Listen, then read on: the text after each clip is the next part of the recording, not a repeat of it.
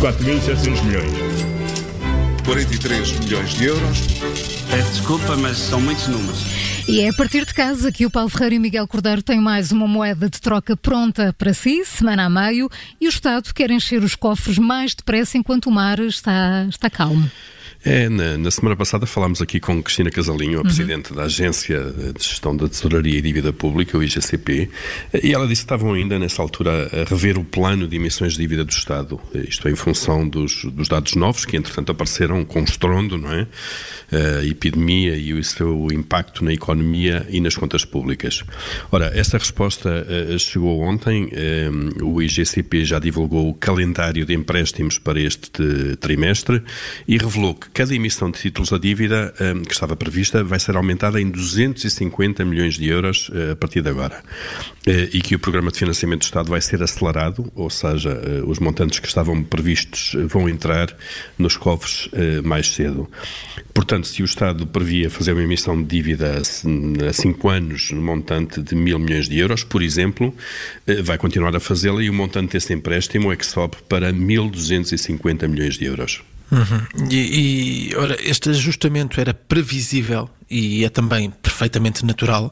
Um, primeiro, porque o Estado vai precisar de mais dinheiro para pagar as medidas de apoio que já estão no terreno. Uh, a Segurança Social vai precisar de mais fundos para pagar uma parte dos salários dos trabalhadores abrangidos pelo regime de layoff, por exemplo. E, e só esta medida está estimada em mil milhões de euros por mês. Reforço, por mês. Para além disso, o Estado vai também receber receitas de impostos mais tarde, porque alguns prazos de, de pagamento foram alargados. É, e depois há outro impacto que é, que é muito forte, eh, que tem a ver com a quebra eh, violenta da atividade económica. Bom, nem queremos imaginar eh, qual é o rombo de receitas em impostos como o IVA ou impostos sobre os combustíveis que aconteceu já em março. Para ter uma noção disto, basta cada um de nós fazer a lista daquilo que deixou de fazer nestas semanas.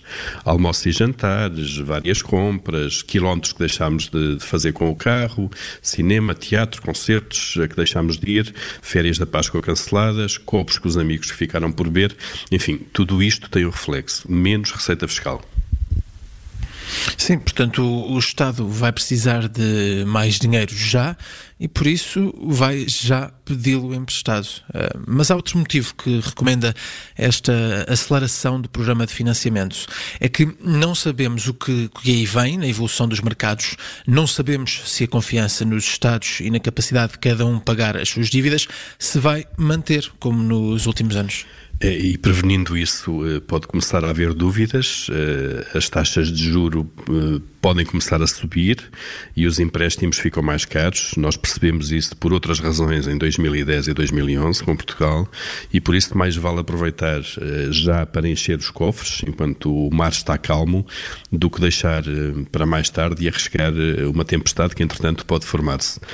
E sabemos que Portugal é um dos países de risco porque tem uma dívida elevada de 120% do PIB Portanto, como se vê, a dívida pública já está a aumentar por efeito desta pandemia. Moeda de troca com Paulo Ferreira e Miguel Cordeiro na Rádio Observador e, claro, sempre em podcast. 4.700 milhões. 43 milhões de euros. Peço desculpa, mas são muitos números.